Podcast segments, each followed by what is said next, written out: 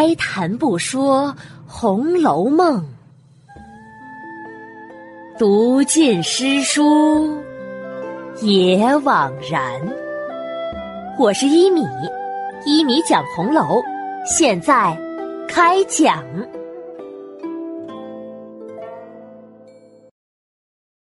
第二百三十四集，还份子钱。上一集啊，讲到尤氏和林之孝家的在清点盘算还少谁的银子时，尤氏发现还少了一份就问：“哎，不对呀，还有你们大奶奶的呢？”他说的就是李纨的份子钱了。林之孝家的忙回：“老祖宗、二太太、姑娘们的和底下客房大丫鬟们的，以及大奶奶的。”他们的银子呀，都是从琏二奶奶手里发的。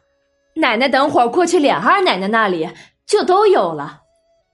嗯，好吧，等会儿我过去，正好要和他商量着如何过这个生日呢。到时候我就一块拿了吧。嗯，那奶奶我就去了。林之孝家的说着，就告辞走了。尤氏梳洗完毕以后，命人伺候车辆过来荣国府这边。进了门，他首先先来见凤姐儿。王熙凤一见他来了，就指指桌子上：“ 银子都准备好了，正要派人给你送去呢。你来了正好，就带着吧。都齐了吧？”哈 哈都有了，都有了，快拿了去吧！丢了我可不管。你这笑的倒是让我有些不信了，还是当面点一点才好。说着，尤氏果然按数一点，别人的都有，只是独独没有李纨的那一份。尤氏笑着问：“ 我说你耍什么花枪呢？”怎么你大嫂子的没有呢？那么些了还不够使吗？少一份也就先算了，等不够了我再给你吧。哼，昨儿啊你在大庭广众之下做了人情，今儿却不给，又来和我赖，这个断不能依你的。你不给我，只向老祖宗要去。我看呀，你是长本事了。哼，明儿你要是有了事儿，我也丁是丁，卯是卯的，你也千万别抱怨。哈哈哈哈原来一认真你也怕呀？哼，不看你平日里孝敬我，我才是不依你呢。尤氏说着，就把平儿的那一份拿了出来，放在了一边。平儿，来。把你的收了去，等不够了，我替你添上就是。平儿知道尤氏啊要放人情给自己，却不好意思收回来，只是推辞：“奶奶先使着吧，如果有剩下了再赏给我是一样的。”尤氏呢却不依，只许你主子作弊，就不许我做人情吗？快！拿回去吧。见尤氏很坚持，平儿只得收了。尤氏啊，又叹了一声：“哎呀，你主子这么抠门我都不知道他弄这些钱哪里使去，使不了的。我看呀，倒是要明儿带到棺材里使去。”黄熙凤嘻嘻笑着催他。哎呦，好了好了，别在我这儿说这讲那的了，你还不赶紧干你的事儿去？尤氏指指王熙凤，又叹了一声，这才出了门往贾母房里来，先请了安，大概说了两句话，便走到鸳鸯房中和鸳鸯商议，问鸳鸯的主意，看如何来做生日。才能讨贾母的喜欢。二人计议妥当以后，临走之时啊，尤氏也把鸳鸯的二两银子的份子钱还给了他。鸳鸯，你的先拿回去，现在凑的钱多，用不了的。把钱还给了鸳鸯以后，尤氏直接出来，到了王夫人跟前，说了一会儿话。等王夫人进了佛堂，尤氏把彩云一份的份子钱也还了他。他见凤姐儿不在跟前，就又拐到赵姨娘房中，把赵姨娘的份子钱也还了。赵姨娘哪里敢要啊？尤氏知道，他是怕凤姐知道，就指指自己：“哎呀，你也不容易，哪里有这些闲钱呀？不怕的，凤丫头便是知道了，有我担着呢。”有了尤氏这个保证啊。赵姨娘才敢收回银子，自然是千恩万谢的。同样啊，尤氏也把周姨娘的份子钱还给了周姨娘，周姨娘呢也是感激的很。办完这些，尤氏才出来坐车回家，不在话下。转眼呀。已是到了九月初二，正是王熙凤的生日。大观园中的人都知道，这次啊，游氏办的十分的热闹，不但有戏，连耍杂技、变魔术的也有，还有那男女说书的全有。园里的人呐，都想着要去看去玩儿。可是这一天，也是海棠诗社开设的日子。大家还记得吧？海棠诗社当初定下的是每月初二、十六这两日开设的。这一天呢，姊妹们都来到了稻香村，独独不见贾宝玉过来。李纨就向众姊妹们抱怨起来：“嘿呀，今儿是正经的社日，我还怕你们忘了呢，却不想大家都来了，宝玉倒没来。”想必呀，他是在那边图热闹，把清雅就丢开了。说着，便命丫鬟去瞧瞧宝玉在做什么，快把他请了来。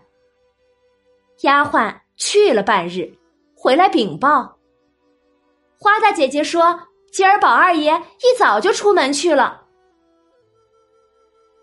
众人听了，都很诧异。探春不相信，哎，今日断没有出门之理呀！一定是袭人这丫头糊涂，不知道我们找宝哥哥干嘛吧？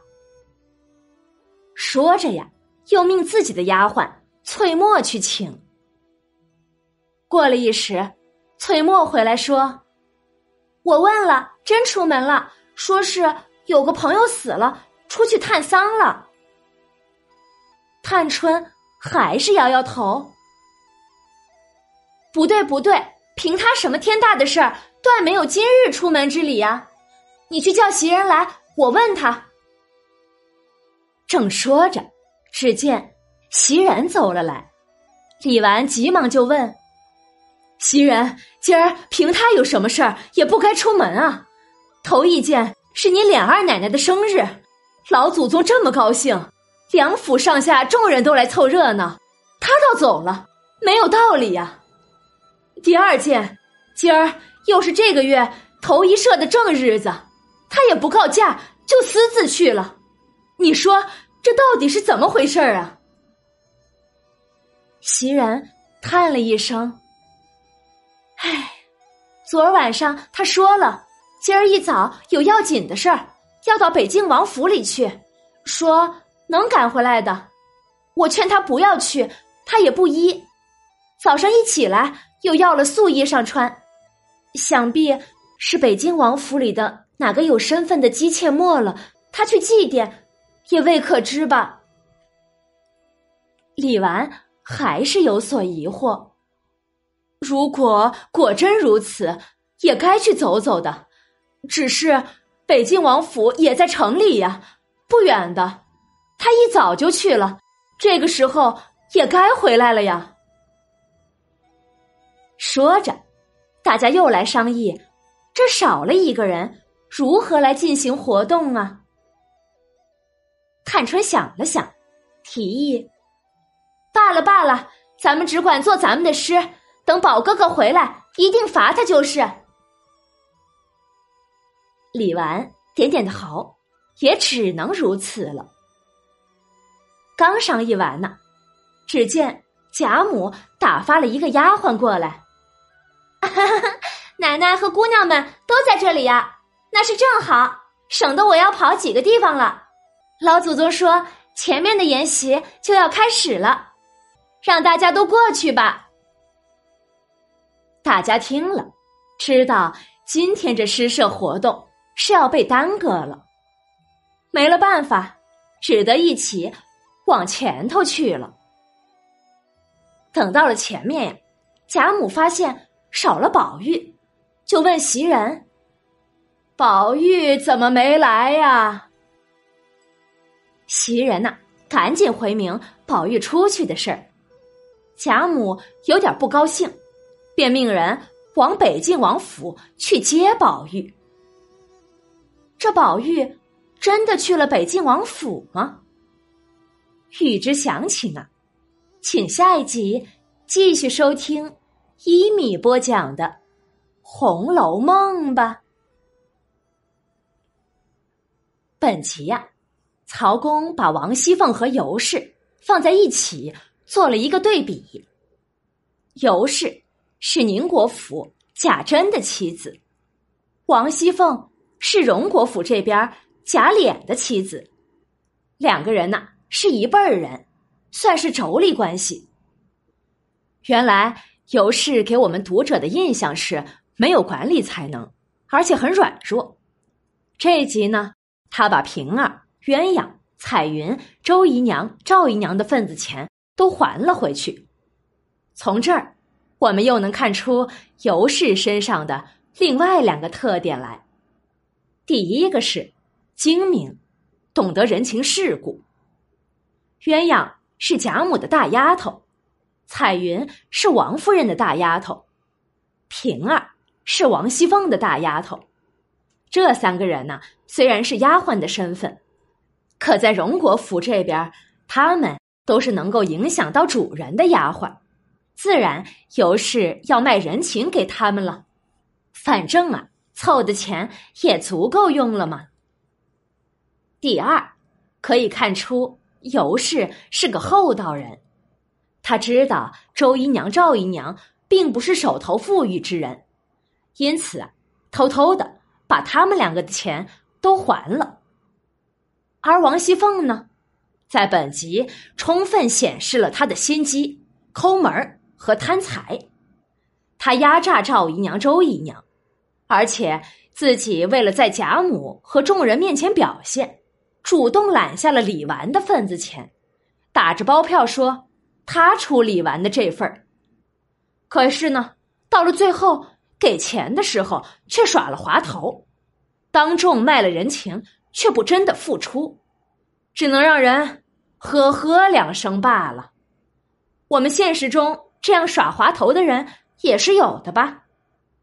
所以呀，尤氏奚落他，说他要把钱带到棺材里去用，却不想一言成谶，正应了《红楼曲·聪明泪》中的那句话：“机关算尽太聪明，反算了卿卿性命啊。”对于尤氏和王熙凤两个人的比较，脂砚斋在这里有句点评：尤氏。亦可谓有才艺，论有德，比阿凤高十倍，惜乎不能见夫至家。所谓人各有当也，此方是至理至情，最恨尽之野史中，恶则无往不恶，美则无一不美，何不尽情理之如是也？这句话的意思就是，尤氏啊，也算是有才的，论德行可是比王熙凤强十倍呀。但是可惜，她却不能劝谏自己的丈夫贾珍好好的来治家。这就是每个人都有各自的优点缺点吧。但是这才是最真实的人性。有些书写人物，如果写这个人是恶人，那就是十恶不赦；如果写这个人是好人，那就是好的没有一点缺点。可是这样写人物，如何能尽情理呢？从这句点评中啊，我们就能知道曹公写人物的原则，那就是人无完人，人物都是有生活逻辑的，人物性格有着复杂性，不能简单的说这个人是好还是坏。这人各有当四个字，就是在如今的电影、电视、小说作品中，能够做到这样高度的也是不多的。好了，今天呢就讲到这里吧。我们在聪明泪中给大家道声晚安了。